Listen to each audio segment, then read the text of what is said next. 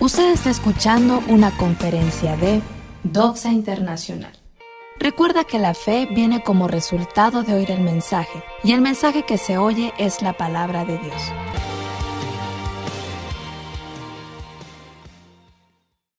No predicar ningún mensaje que no infundiera fe en el corazón de la gente y que no diera solución a nuestros problemas.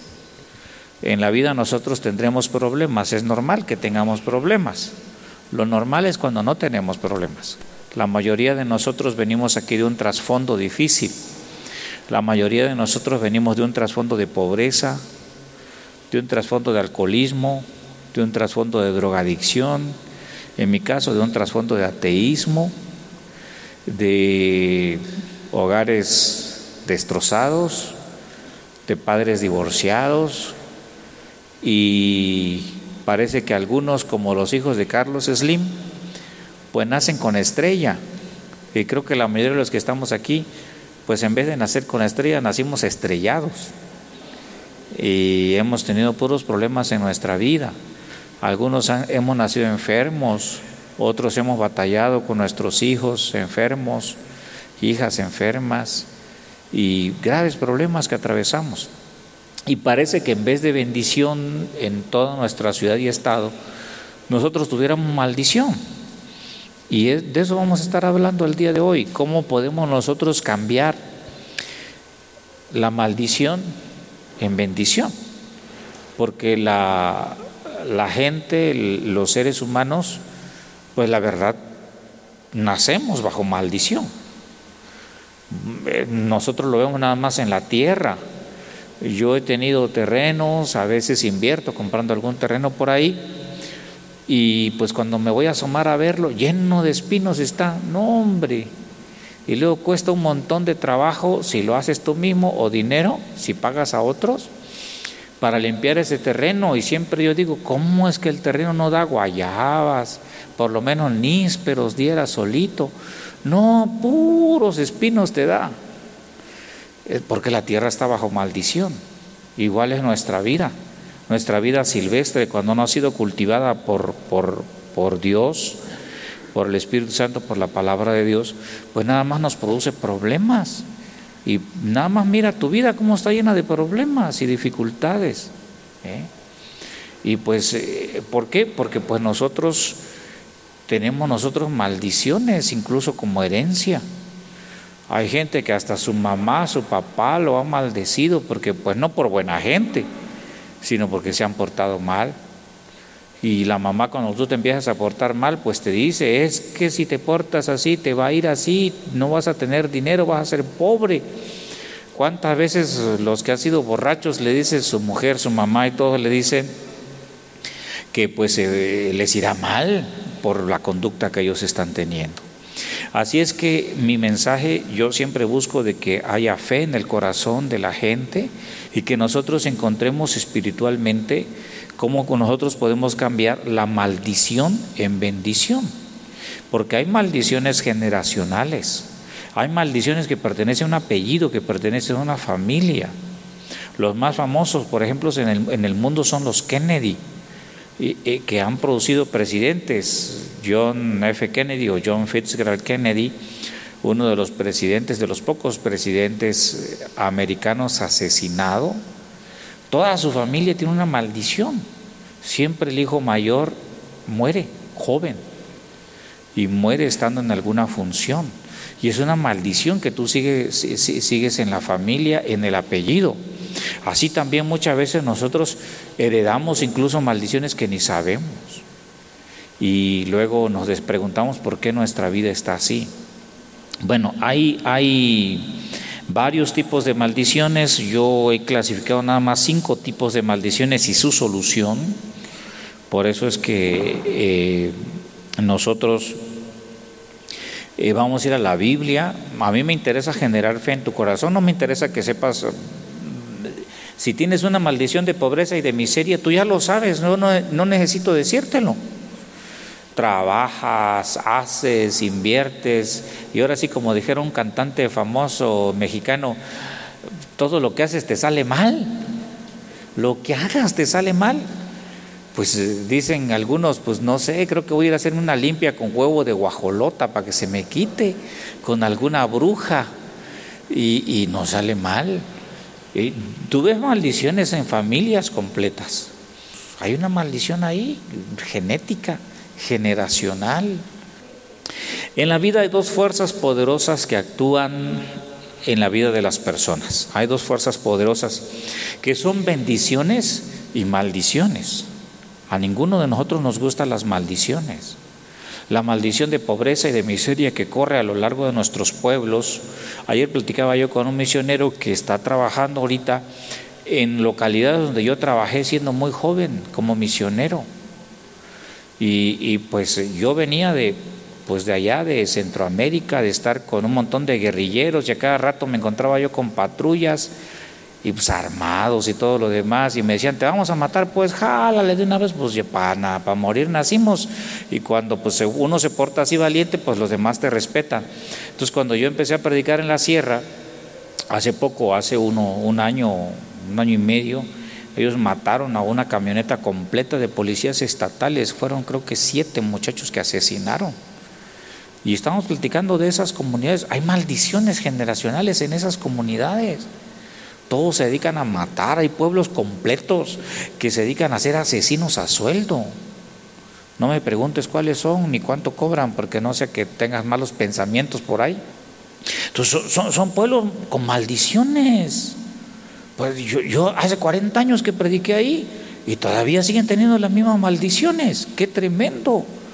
¿Por qué? Pues nosotros quisiéramos ser libres de las maldiciones y que nuestros pueblos sean llenos de bendición, pero depende de las decisiones que nosotros tomamos también, sobre todo de las decisiones estando jóvenes, siendo jóvenes o, adultos jóvenes, de las decisiones que nosotros tomamos, de eso depende nuestra condición futura. La verdad es que o estás caminando bajo una bendición o estás caminando bajo una maldición. Hoy vamos nosotros a examinar cinco tipos de maldiciones generacionales. Y a mí no me interesa tanto las maldiciones generacionales, porque nosotros vemos en la Biblia Deuteronomio 28, eh, estaban en un monte recitando y cantando las bendiciones y estaban en el otro monte de enfrente recitando y cantando las maldiciones. Y así que en el mismo capítulo 28, a donde están recitando y cantando las bendiciones, bendito serás tú en tu entrar, bendito en tu salir, bendita será tu canasta, bendita tu arteza de amasar, bendito será el fruto de tu vientre. El otro lado contestaban las maldiciones. Dice, pero si no oyeres atentamente la voz de Jehová tu Dios, maldito serás en tu entrar, maldito serás en tu salir, eh, por un camino vendrán contra ti, por siete caminos saldrás huyendo. Y en México y en toda América Latina parece que tenemos una maldición de pobreza y de miseria. Hubo un momento en donde México llegó a ser el cuarto país en recursos naturales en el mundo. Sin embargo, nosotros somos la economía, ahorita ya bajamos a la economía número 19, 18 creo, y con graves problemas de pobreza.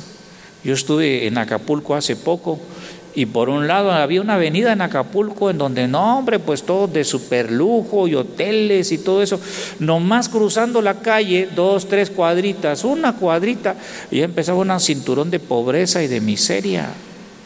Y uno dice, ¿cómo es posible? Yo dije, Acapulco es una ciudad de contrastes. Por un lado está la gente supermillonaria y por otro lado está la gente súper pobre. Y así estamos en México y en toda América Latina. Porque hay maldición de pobreza sobre nosotros y de miseria. Los oaxaqueños, los mexicanos somos gente muy trabajadora, trabajamos duro, excepto los del istmo que descansan al mediodía pero este, en la hamaca, pero de ahí todos trabajamos muy duro, sin embargo seguimos teniendo problemas de pobreza y de miseria. Eh, tenemos tanta riqueza natural. Vienen japoneses, vienen canadienses. Me ha tocado dirigir equipos de gente cristiana que viene, me contactan por, el idioma inglés, por hablar inglés, traducir y todo lo demás. Me contactan para poder platicar con ellos. Incluso vino un juez para atender un caso de, de, un, de, un, de un indígena oaxaqueño de aquí, de la Sierra Sur, que lo atacaron en Estados Unidos y se había defendido y mató a tres. No, si son tremendos los sierreños, los de acá. Entonces vino el juez, incluso el juez vino, buscaban un traductor y dijeron, pues queremos conocer la cultura de ustedes para ver si podemos cambiar la pena de muerte por pena, por, por una pena, la pena capital por, por, por alguna otra pena y pues entrevistan a las personas y dicen por qué actuó este muchacho como actúa allá en Estados Unidos, pues conocen ustedes, empiezan a conocer la cultura de aquí y se quedan sorprendidos y dicen, pues es que aquí no hay ley y, como ahora sí, como dice la canción, la vida no vale nada. Y la verdad, así es. La vida no la... Vaya usted a Moltepec a ver si sale vivo. No, a Moltepec nadie quiere ir, nadie quiere entrar. El ejército, la policía, llámese usted como se llame, usted no quiere ir a Moltepec. Usted si va, va por avioneta, porque si va usted por camino, le quitan usted el carro que lleva, la mujer que lleva, el dinero que lleve y hasta la honra que lleva usted. ¿Mm? Y eso es tremendo, cómo está la situación aquí en nuestros pueblos y en nuestras comunidades. Y, eh, el propósito de este mensaje es que nosotros podamos abrir los ojos y podamos ver la fuente principal de los problemas que enfrentamos la mayoría de las personas en la vida. Y sobre todo aquí nuestro microcosmos que es el Estado y la manera en que nosotros vivimos. La mayor tragedia en la vida es estar bajo una maldición y no saberlo. Antes de que nosotros podamos entrar directamente a nuestra conferencia, nos encantaría ver la definición de maldiciones y de bendiciones. Cuando una cosa no se define adecuadamente no se puede entender. A veces nosotros no entendemos que tenemos una maldición de pobreza en Oaxaca. Oaxaca es rico culturalmente, rico en idiomas, en lenguaje. Nosotros hablamos 155 idiomas diferentes. Yo nada más hablo uno de nuestro estado porque me lo enseñó mi abuela. Ah, yo hablo el zapoteco perfectamente bien, el zapoteco del Istmo, el zapoteco de la Sierra es uno, el zapoteco de Sagasí, el zapoteco de quién sabe dónde es el otro. 155 idiomas diferentes hablamos aquí en el estado con una enorme riqueza cultural. Por eso la gente de todo el mundo viene a recorrer Oaxaca, viene a ver sus costas, sus playas, la riqueza que nosotros tenemos. Sin embargo, estamos en pobreza. No nos alcanza para nada. Crisis tras crisis tras crisis, desde que yo tengo uso de razón, que era yo un jovencito, ya vivíamos nosotros las crisis económicas por los gobiernos y, no sabemos qué está pasando. A pesar de tener tanta riqueza, pues el norte dice es que ustedes duermen. No, no dormimos, la verdad no dormimos. El trabajador oaxaqueño es fuerte, es tremendo se lo llevan a Sinaloa, se lo llevan a California, se lo llevan a Baja California, incluso dentro del país, para trabajar, porque somos muy fuertes los oaxaqueños. Sin embargo, seguimos pobres. Pues eh, la Biblia dice que es una maldición, es una maldición de pobreza y de miseria. Yo he viajado en otros, Dios me permitió servir, ministrar en otros países. Llegas tú a Suiza, llegas tú a Suecia, llegas tú a Dinamarca, llegas tú a Holanda, y tú dices, es que nosotros somos pobres. ¿Cuáles pobres? Tienen elevador en su, en su, en su departamento. Todo el departamento está alfombrado. No, no puedes ni hacer pipí de pie porque vas a manchar la alfombra blanca. Y dicen, somos pobres. ¿Qué van a hacer pobres? Ustedes no saben lo que es la pobreza, les digo. Ustedes viven bien. ¿Cuál van a ser pobres? El Estado les paga como, les daba como 1.500, 1.000 euros.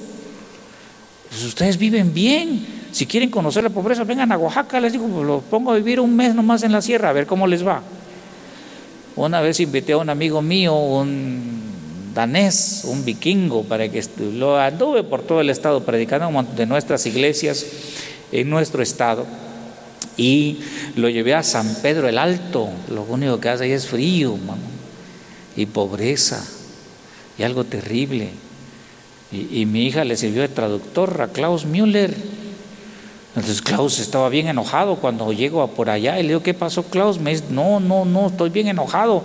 Debes de enseñarle a esta gente cómo agarrar la leña los árboles y hacer sus casas. Tú ya viste cómo estamos allá en Dinamarca, me decía.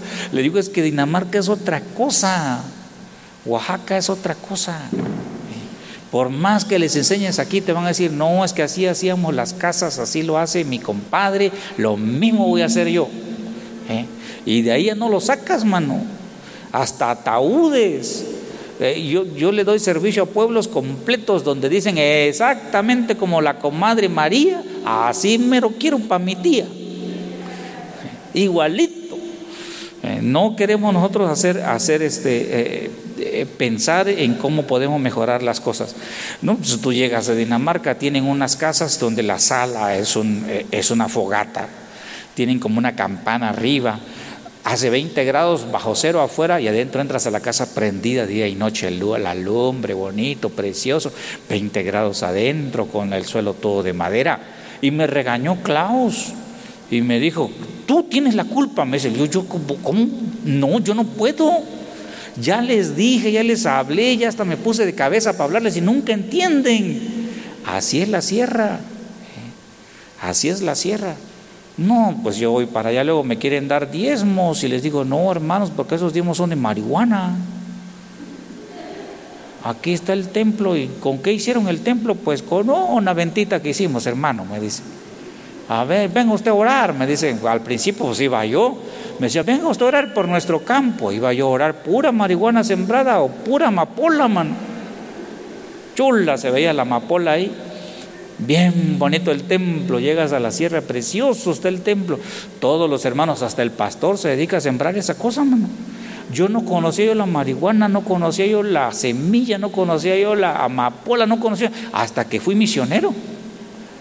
Bueno, no sé ni por qué les estoy diciendo esas cosas, espero que no me reclamen los hermanos de por allá. Bueno, este mensaje busca abrirte los ojos para que tú veas tus problemas y también mostrarte las soluciones. De nada sirve que nosotros presentemos los problemas si no presentamos nosotros las soluciones. Cada día que nosotros tenemos de vida es una oportunidad que nosotros tenemos de crecer y de cambiar. Lo que hasta hoy hemos vivido, si hemos vivido bajo maldición, no significa que tenemos que seguir así. Jesucristo dijo algo muy claro, conocerán la verdad y la verdad les hará libres. ¿Y qué es la verdad?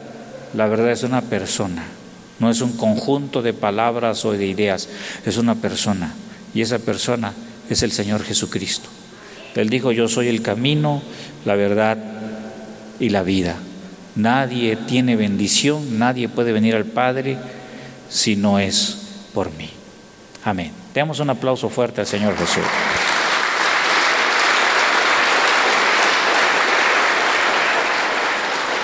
¿Qué es una bendición y una maldición? Ah, por cierto, el juez, después de haber investigado, vinieron desde Estados Unidos, de Ohio, de haber investigado la idiosincrasia, la cosmovisión, le llaman ellos, de los pueblos indígenas de Oaxaca. Ellos perdonaron la vida a este señor y entendieron por qué se defendió así, porque era un agravio muy grande en contra de su familia y ellos decidieron en la corte en Estados Unidos no aplicar la pena de muerte, porque entendían su cultura, su, forma de pensar. Y ah, porque nuestra forma de pensar, hay una palabra que usamos, es sui generis, en latín, que quiere decir único en su género. Somos muy especiales nosotros. La palabra bendición o ser bendecido y maldiciones son dos palabras más incomprendidas en el cuerpo de Cristo, en la iglesia en este tiempo. Mucha gente asocia bendiciones a riquezas y posesiones terrenales, lo incluye, incluye, incluye, pero no siempre es, la bendición de Dios no siempre es que tú seas multimillonario, en lo más mínimo, no. Mi Dios pues suplirá todo lo que os falta, dijo el apóstol Pablo, conforme a sus riquezas en gloria en Cristo Jesús, Señor nuestro que es la bendición de Dios, es cuando Dios suple todo lo que nos falta, conforme a sus riquezas en gloria. No todos seremos millonarios, pero tampoco es bueno que todos estemos luchando por sobrevivir cada día. ¿Por qué vamos a comer nosotros en esta semana o en este día? Yo creo que Dios es poderoso y, y cumplirá su palabra que dice, no he visto justo desamparado ni a sus hijos que mendiguen pan. Que Dios bendiga nuestra vida y bendiga a nuestros hijos, de tal manera que nunca los tengamos que ver mendigando pan en las calles como por dioseros, sino mi Dios pues supla todas nuestras necesidades conforme a su incalculable riqueza, a su infinita riqueza en gloria en Cristo Jesús, Señor nuestro. No, no el hecho de ser exitoso significa que nosotros tenemos bendición. Hay familias muy sencillas, muy hermosas, muy preciosas, llenas de la bendición de Dios. Y hay familias también que tienen recursos, pero sin embargo no tienen ni la paz ni la bendición de Dios.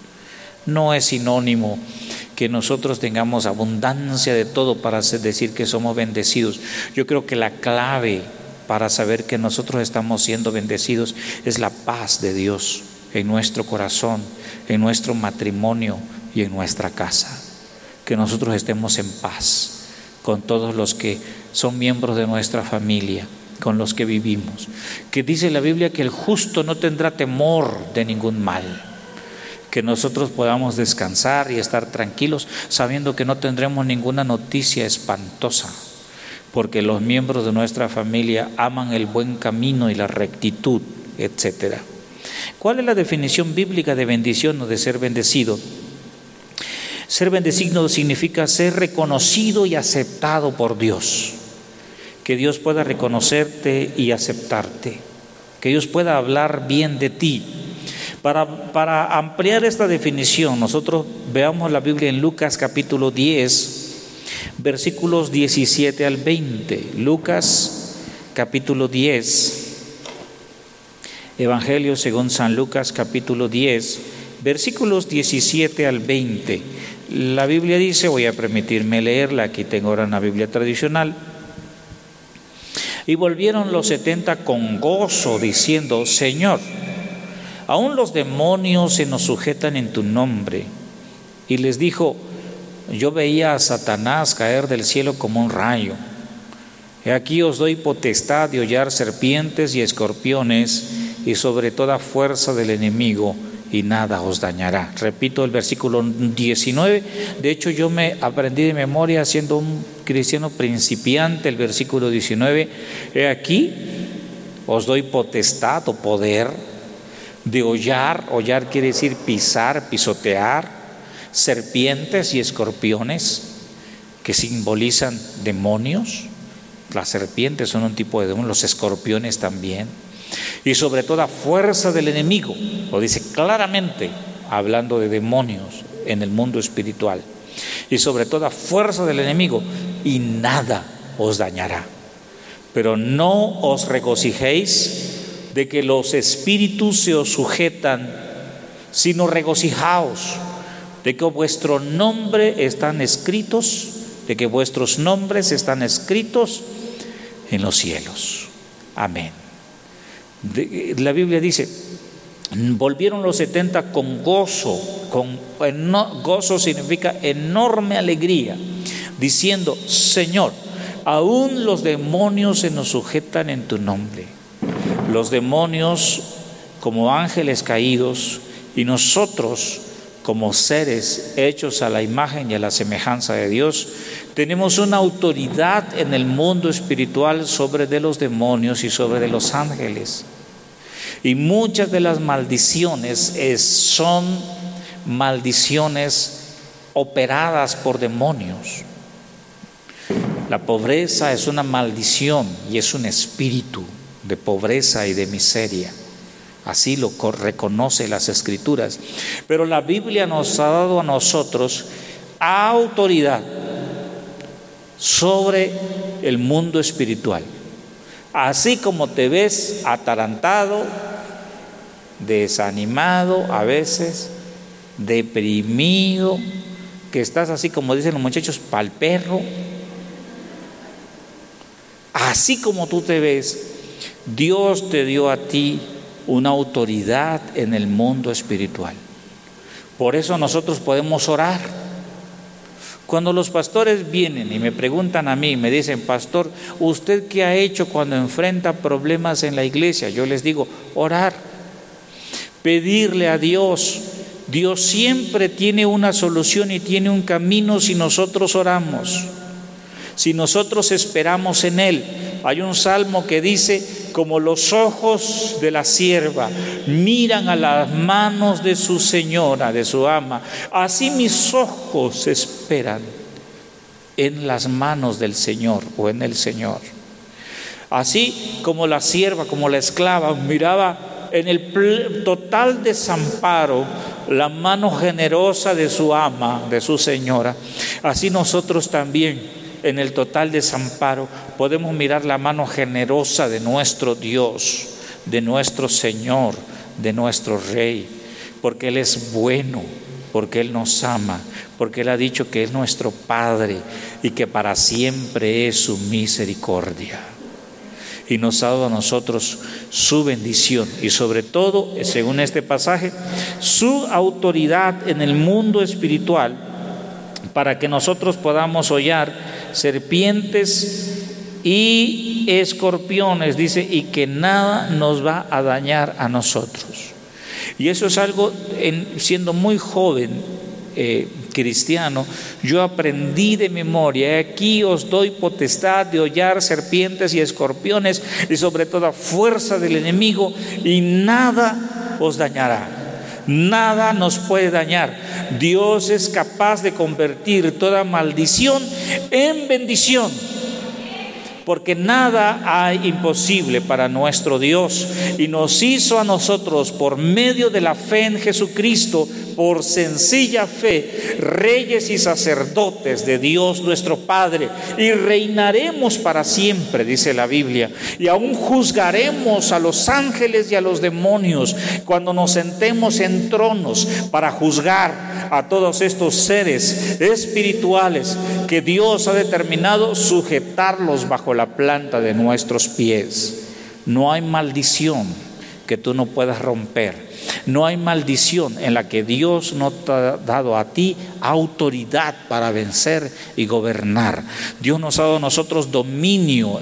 Génesis capítulo 3 dice que Dios nos ha dado dominio y autoridad para gobernar en todo lo que Él ha creado, porque somos su imagen y somos su semejanza. En esta historia, demos un aplauso fuerte al Señor.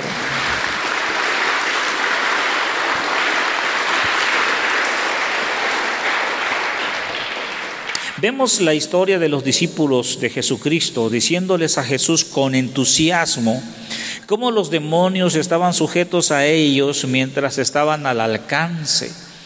Dice, aún los demonios se nos sujetan en tu nombre. Y Jesús les responde y les dice, ¿cómo vio a Satanás caer del cielo como un rayo? Es decir, hablando de la autoridad de Satanás ante la luz de la verdad. La oscuridad no puede prevalecer ante la luz. Y también contó cómo ellos tienen autoridad sobre el diablo y sus demonios. Pero lo más importante es el versículo 20 que nosotros leímos, que es el versículo que yo quiero que llamemos, llame nuestra atención. Jesús les dijo que no vale la pena regocijarse por, no, por tener poder sobre el diablo, pero que vale la pena regocijarse porque, porque nuestro nombre está escrito en los cielos. Nuestro nombre nuestra historia está escrita en los cielos, en los libros de las crónicas de Dios. Ahí están tus victorias, ahí no están tus fracasos, ahí no está tu dolor, ahí está la alegría que Dios y su palabra y el Evangelio te han concedido. Hijo de Dios, ser bendecido significa ser conocido por Dios y sobre todo aceptado por Él. Las bendiciones pueden atraer riquezas o no, pero las bendiciones no se miden por tus posesiones materiales, sino por la paz que reina en tu corazón. Puedes ser bendecido y aún pertenecer a una, pertenecer a una condición humilde, como en el caso de Lázaro, de Juan 16, y también ser bendecido y prosperado como nuestro padre Abraham en Génesis capítulo 3, versículo 2. También puedes ser rico y con maldición, sin paz en tu corazón y sin vida eterna y sin perdón de pecados, como el hombre rico en la misma historia de Lucas capítulo 16. Y también ser pobre y ser maldito como Acán, el ladrón, en el libro de Josué capítulo 7 y versículo 1, como por su pobreza y por su avaricia, Acán robó oro que era un objeto de maldición y Dios había dicho claramente, no tomen nada de esta nación. Y Acán, por su pobreza y su mentalidad de miseria, quiso esconder oro y ropas caras. Sin embargo, eso atrajo maldición sobre su vida, su familia y su casa y sobre toda una nación. A muchos creyentes de hoy se les ha hecho pensar que debido a que tal vez pases un tiempo difícil en la vida, de necesidad o de problemas, no, no eres bendecido. Eso es una mentira, porque a muchos de nosotros, muchos de nosotros tenemos tiempos y sazones. En algunas ocasiones estaremos muy prosperados y bendecidos y llenos de salud y en otras ocasiones Dios permitirá que la prueba toque a nuestra casa para fortalecer nuestra fe y fortalecer nuestro corazón y nuestra vida. Así es que ya me sacaron la tarjeta verde, yo apenas estoy acariciando la crin del caballo para montarlo, pero pues vamos a continuar. Vamos a ver algunos tipos de maldiciones generacionales.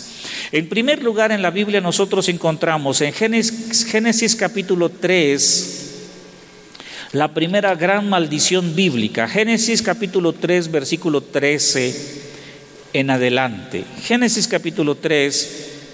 Entonces, el Señor Dios le dijo a la mujer, versículo 13, 3, 13. ¿Qué es esto que has hecho? La mujer dijo, la, serpiente me engañó y comí. Entonces Jehová Dios le dijo a la serpiente, ¿por qué has hecho esto? Y luego escucha lo que dijo a la serpiente. ¿Quién es la serpiente? La serpiente antigua, dice el libro de Apocalipsis, que es el diablo y Satanás que rebelde en contra de la perfecta y amorosa voluntad de Dios, atacó a quienes él sabía que Dios había elegido para heredar el universo entero, la creación entera, a quienes Dios había decidido y engendrado como sus hijos, Adán y Eva y todos sus descendientes. Satanás o la serpiente antigua dirigió su odio, su venganza, su resentimiento hacia la mujer y hacia el hombre. Y escucha la maldición de Dios. Maldito eres tú entre todos los animales y todos los animales salvajes. Te arrastrarás sobre tu vientre y comerás polvo todos los días de tu vida. Y pondré enemistad entre ti y la mujer, y entre tu descendencia y la de ella. Te aplastará la cabeza y tú le darás en el talón, dice esta versión. Y la mujer le dijo, haré que tus dolores en la maternidad sean muy severos. Con trabajo de parto doloroso darás a luz niños para que sepas el dolor de tener a un hijo, como el dolor que yo estoy sintiendo en este momento por ustedes mis hijos. Tu deseo será para tu esposo y él gobernará sobre ti. Y Adán le dijo, porque escuchaste a tu esposa y comiste fruta del árbol sobre él, sobre el que te ordené, no debes de comer de él. Maldita sea la tierra por tu causa. A través de un trabajo doloroso comerás tu comida. Y vaya que sigue siendo mucho trabajo ganar el pan de cada día. Todos los días de tu vida. Llevo trabajando quizás desde los 5 años de edad, tengo 57 años. Esos son 52 años de trabajo. Y sigues trabajando todos los días de tu vida. Te producirá espinos y cardos y comerás las plantas del campo. Por el sudor de tu frente comerás tu comida hasta que vuelvas a la tierra, ya que, ya que fuiste tomado de la tierra, para, porque el polvo eres y en polvo volverás a ser. Esta es la primera maldición que nosotros encontramos en la Biblia. Y vaya, que sigue vigente. Sigue igual como desde hace miles de años en Génesis 3 que fue pronunciada. Las mujeres, afortunadamente ya no hay alto índice de mortalidad cuando dan a luz como lo era antes a causa del avance médico. Sin embargo, sigue siendo algo terrible dar a luz. Yo he estado prácticamente en los dos partos de mis hijos biológicos y es algo tremendo. Las mujeres dicen jamás lo vuelvo a hacer hasta que se les olvida y lo vuelven a hacer. La maldición de Dios es la primera maldición que aterrizó en la tierra después de la creación. Y vaya, que trajo dolor sobre la tierra, trajo gran quebrantamiento sobre la tierra. La tierra ha sufrido violencia desde entonces sangre inocente siendo derramada. La mayoría de nosotros en México, que tenemos el más alto índice de derramamiento de sangre en el mundo ahorita, le ganamos a cualquier país en el mundo. Son ciento cuarenta y tantos mil hechos sangrientos en el país en lo que va de este sexenio el más alto índice jamás registrado en la historia de México, cuando en el sexenio de Felipe Calderón se declaró la guerra del narcotráfico, fueron cerca de 50 mil muertos en seis años. Ahorita se calcula que cuando termine el sexenio habremos rebasado los 220 mil hechos sangrientos en nuestra nación. Esto viene como producto de la maldición del corazón del hombre, que nosotros nos hemos apartado de Dios, violentando los principios del reino de Dios y pensando que amar a Dios es algo que no tiene ningún beneficio cuando es lo único realmente que va a dar paz y alegría a nuestros corazones. Amén. Amén.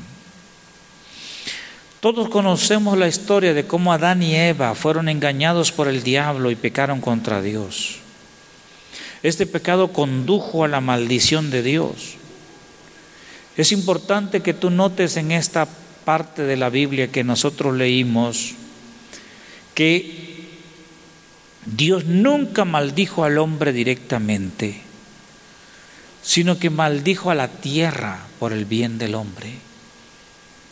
La maldición de nosotros no fue directamente sobre nosotros, sino fue de la tierra, que es la madre que nos sustenta, que nos da de comer, que nos da la vida, de la que tenemos todo, por orden de Dios, la que nos da el alimento, la que nos da el agua, la que nos da a través del trabajo laborioso en la industria el vestido, la comida que comemos. Todo lo que nosotros poseemos viene de la tierra, pero la misma tierra fue maldita por Dios. Para la mujer, Él le dijo que provocaría dolor y para el diablo le impuso una maldición terrible. Y la maldición de Dios es generacional. Es por eso que hasta este día, incluso este día, las mujeres aún dan a luz a través del dolor. El hombre lucha todavía por llegar al fin de cada quincena, de cada semana. Luchamos por arrancar de la tierra la comida. Luchamos nosotros por querer cambiar la maldición de la tierra en bendición. La maldición de Dios es la razón por la que tenemos que trabajar constantemente para poder salir adelante, quitar el sueño a nuestros ojos. los que prosperamos trabajamos duro, 20 horas al día, a veces las 24 horas sin descanso para tratar de salir adelante y darle a nuestros hijos o nietos o a nuestra descendencia la bendición con un trabajo honrado, santo, honesto, sagrado, puro, limpio. Porque podemos dedicarnos a otras cosas, pero no tendrán la bendición de Dios. Y acarraremos nosotros maldición sobre nuestra descendencia y nuestras generaciones. Yo puedo dedicarme a robar, Quizás sea sencillo asaltar un banco si lo planifico muy bien, pero esas son riquezas de maldición que culminarán en la pobreza y la miseria, porque el robo es condenado con miseria. Y el trabajo santo, sagrado, honesto, honrado, con el sudor de la frente, es traducido en bendición, en tener lo suficiente quizás para nosotros y nuestra descendencia y nuestras generaciones. La maldición de Dios es la razón por la cual nosotros tenemos que trabajar conscientemente para tener éxito hoy en la vida. Ahora, yo no quiero que ustedes me malinterpreten. Dios no es el que está detrás del sufrimiento humano. No estamos sufriendo hoy Porque Dios nos puso a nosotros sufrir. Nosotros sufrimos por causa de nuestra mente equivocada, de desconocer los principios o los caminos de Dios que nos conducen a la paz, a la prosperidad y a la armonía con Él y con su creación.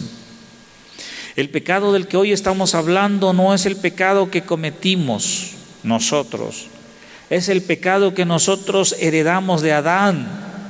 El pecado que hizo que el hombre cayera de la gloria, de la gracia de Dios cuando Adán y Eva pecaron. Dios no tuvo más remedio que expulsarlos de su presencia y todo lo demás es una consecuencia del pecado del corazón del hombre. Pero en la Biblia hay solución. En la Biblia hay un remedio bíblico para la maldición de Dios, de esta primera maldición de Génesis capítulo 3. Y esa es volver nuestro corazón a Dios, dejar nuestro corazón lleno de orgullo, de altivez y volver nuestra alma y nuestros ojos al Señor. ¿De dónde vendrá nuestro socorro y nuestra salvación? La única fuente de nuestro socorro y nuestra salvación es de la generosidad de Dios del rostro de nuestro buen Señor, porque Él ha decidido ser bueno para con nosotros. Él es nuestro Padre amoroso y eterno. La salvación provista por Jesucristo en la cruz del Calvario es el remedio bíblico para esta maldición.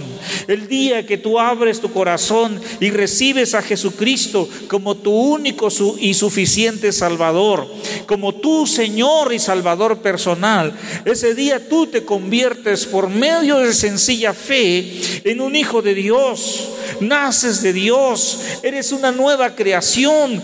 Todo hijo de Dios es libre de maldiciones. Eso es lo que la Biblia dice, que Él por amor de nosotros, se hizo maldición para que nosotros fuésemos benditos en Él. Esa es la magnitud de su sacrificio. Él cargó el precio de nuestra maldición y purgó, pagó el precio de nuestra maldición en la cruz del Calvario. Por eso es que nunca cesamos de predicar a Jesucristo, como dijo el apóstol Pablo, y a Él crucificado, porque no hay otro camino dado a los hombres, no hay otro nombre dado a los hombres en que Dios pueda restituirnos nuevamente y librarnos de la maldición del pecado.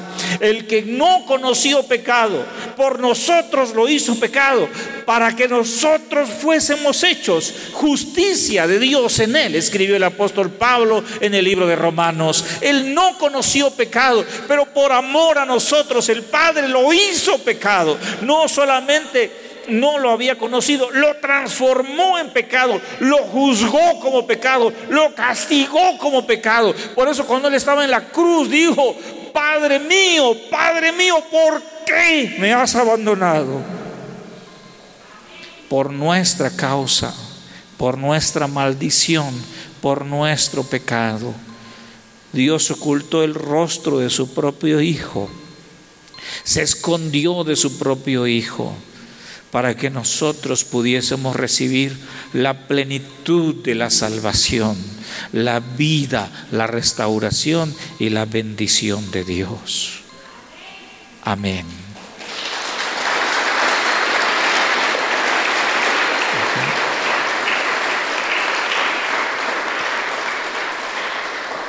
Qué tremendo.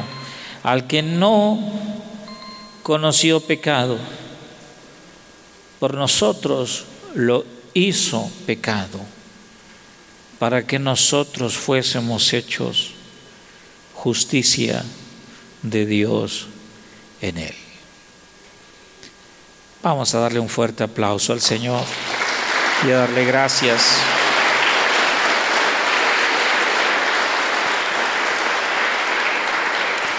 Ponte de pie en esta hermosa tarde, por favor. Ponte de pie durante un momento. Vamos a adorar al Señor y a darle gracias.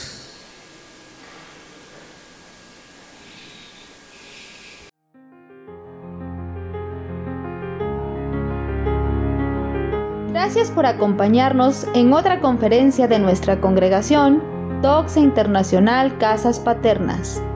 Síguenos en Facebook como Doxa Internacional Red. Hasta la próxima. Que la gracia de nuestro Señor Jesucristo sea con todos vosotros. Amén.